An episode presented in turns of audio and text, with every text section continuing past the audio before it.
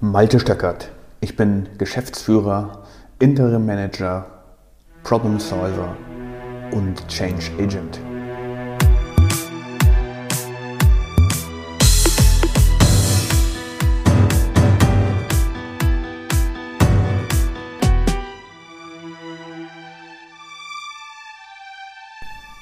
In dieser Podcast-Episode soll es darum gehen, was denn eigentlich eine gute Prozessbeschreibung ist. Prozesse im Unternehmen gestalten, einführen, implementieren, optimieren, ja klar. Aber wie macht man das denn eigentlich? Wie macht man das wirklich?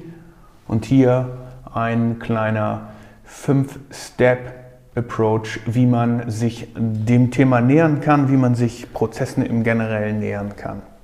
Und hier habe ich immer wieder die gleichen Fragen, nämlich was soll ich zuerst machen?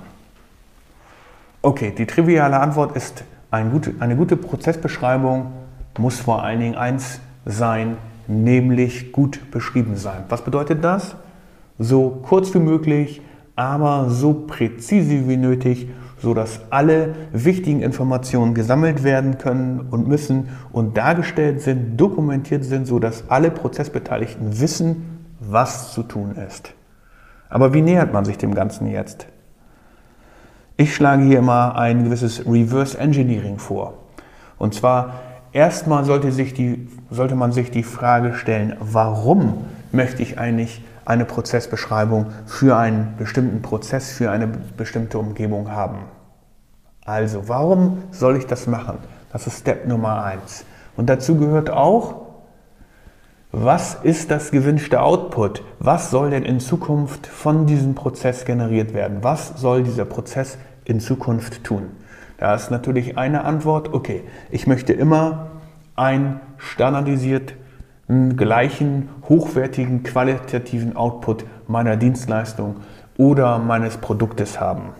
Also, wenn ich in eine, eine, industrielle Produktion denke, dann will ich immer, dass am Ende meiner Produktionslinie qualitativ hochwertige Produkte rauskommen, die dann an den Kunden verschickt werden können.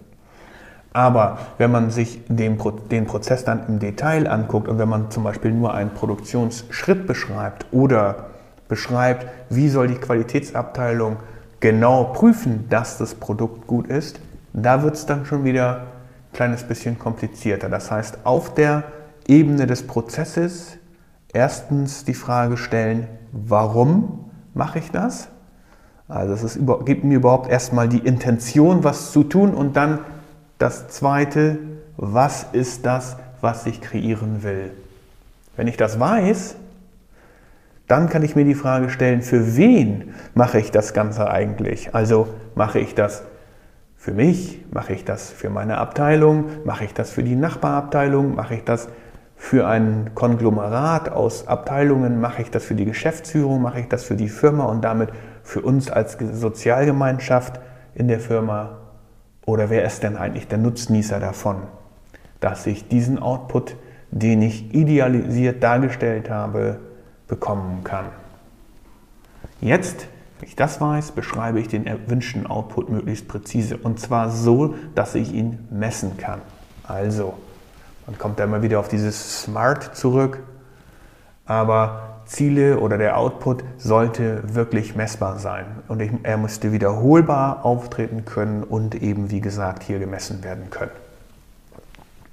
Wenn ich das habe, dann weiß ich schon mal, was das Resultat meiner Prozessbeschreibung sein soll. Also am Ende meiner Prozessbeschreibung soll jetzt stehen, was ist das Resultat davon und wer profitiert davon.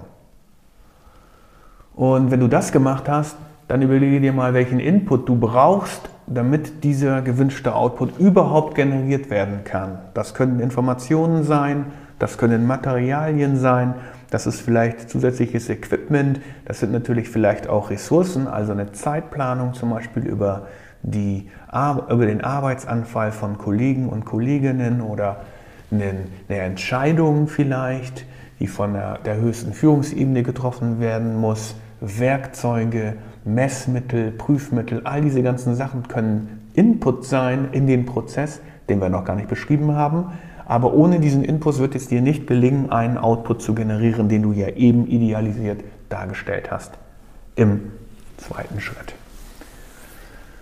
Wenn du das getan hast, dann frage dich nochmal, wie willst du das Resultat überhaupt messen? Und wenn du es messen kannst, wie könntest du es messen? Ist das eher eine, eine Software-Angelegenheit, aber auch dafür findest du Messkriterien? Oder ist das wirklich ein harter Fakt, also etwas, was du mit einem Messschieber, etwas, was du mit einem Lineal nachmessen kannst? Kundenzufriedenheit. Wie willst du Kundenzufriedenheit messen? Das könnte auch ein gewünschter Output sein. Wie willst du das dann messen? Hast du vielleicht einen Standard-Fragenkatalog, den du an die Kunden verstickst? Könnte das das Messmittel sein, äh, die Messmethode sein? Wenn du das gemacht hast, dann stell dir die Frage, wo bekommst du nochmal die Parameter her? Also wer kann dir diese Daten liefern? Ist das deine eigene Abteilung? Ist das ein Kollege? Muss das die Entscheidung vom Chef sein? Woher kommen die Materialien? Bekomme ich die vom Lieferanten oder bekomme ich die aus einer Vorproduktion? Bekomme ich die im Shop bestellt? Was ist mit dem Equipment? Steht das die ganze Zeit zur Verfügung? Beim Kochen, klar, geht, man immer davon aus, dass der Herd da ist, dass ein Kühlschrank da ist, dass ein Mixer da ist, dass andere Töpfe da sind und so weiter und so fort. Was sind die Anlagen, die ich brauche? Was sind vielleicht auch Werkzeuge, Löffel, Messer, Gabel, Schere, Licht und so weiter? Und was sind die Messmittel? Also wie kann ich das dann wirklich bewerten, ob das, was hinten idealisiert rauskommt, auch wirklich gut ist und dem entspricht, was ich mir vorstelle, nämlich meiner idealisierten Vorstellung davon. Und das sind deine Lieferanten, die den Input in den Prozess definieren. Das heißt, du hast jetzt schon mal eine recht gute Struktur davon und weißt, von vorne nach hinten, wer oder von wem bekommst du das Material, die Informationen, die Entscheidungen, das Equipment und so weiter und so fort. Was ist der Input, den dein Prozess benötigt? Das steht auch schon quasi dort. Und es steht dort, wie der idealisierte Output aussehen soll, aussehen soll und wer davon profitieren wird. Und wenn du das jetzt alles stichpunktartig zusammengetragen hast, dann begib dich einfach mal an die Prosa der Prozessbeschreibung an sich und führe sie das Ganze auf wie ein gutes Kochrezept. So knapp wie möglich, aber so präzise wie nötig, sodass keine Missverständnisse aufkommen können, sodass hinten keine Fehler produziert werden können. Das wird dir vielleicht im ersten Go nicht gelingen, aber je besser du da drin wirst, das so detailliert wie möglich und so präzise wie nötig zu beschreiben, umso besser wirst du da drin. Letzten Endes ist das auch nur eine Übung.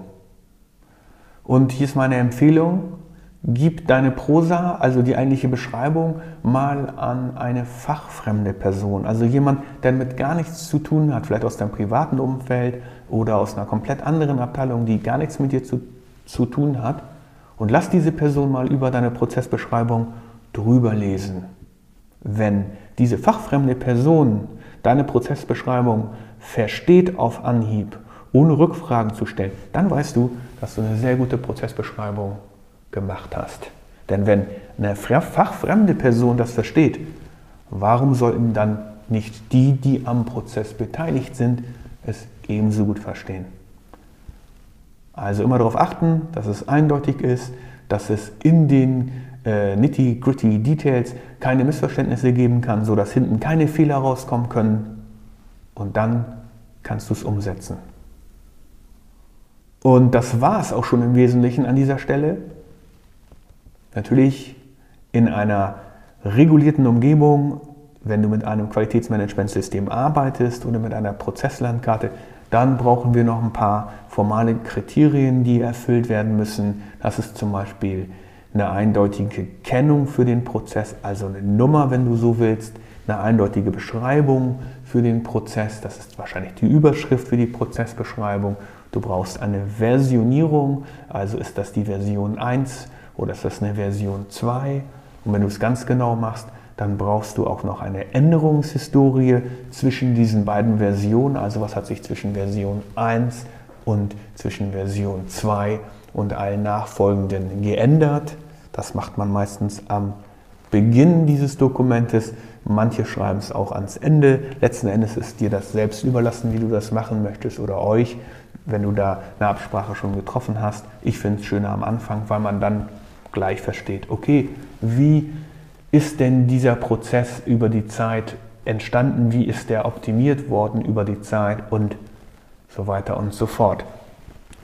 Und dann brauchst du natürlich noch äh, die formale Freigabe für deinen Prozess. Das heißt, der Ersteller eines solchen Prozesses sollte nie der Freigeber sein, sondern du brauchst natürlich immer auch jemanden, der quasi die Verantwortung für diesen Prozess übernimmt, also der die Gesamtverantwortung, der dafür accountable gemacht werden kann, dass der Prozess den Output generiert, den er eben idealisierterweise tun soll. Und hier empfiehlt es sich ganz klar immer mindestens mit vier Augen auf das Dokument zu schauen, nämlich mindestens der, der es erstellt hat und ein Prüfer. Und der Prüfer könnte dann auch derjenige sein, der das formal freigibt. Und dann hast du auch schon einen Freigabeprozess quasi installiert.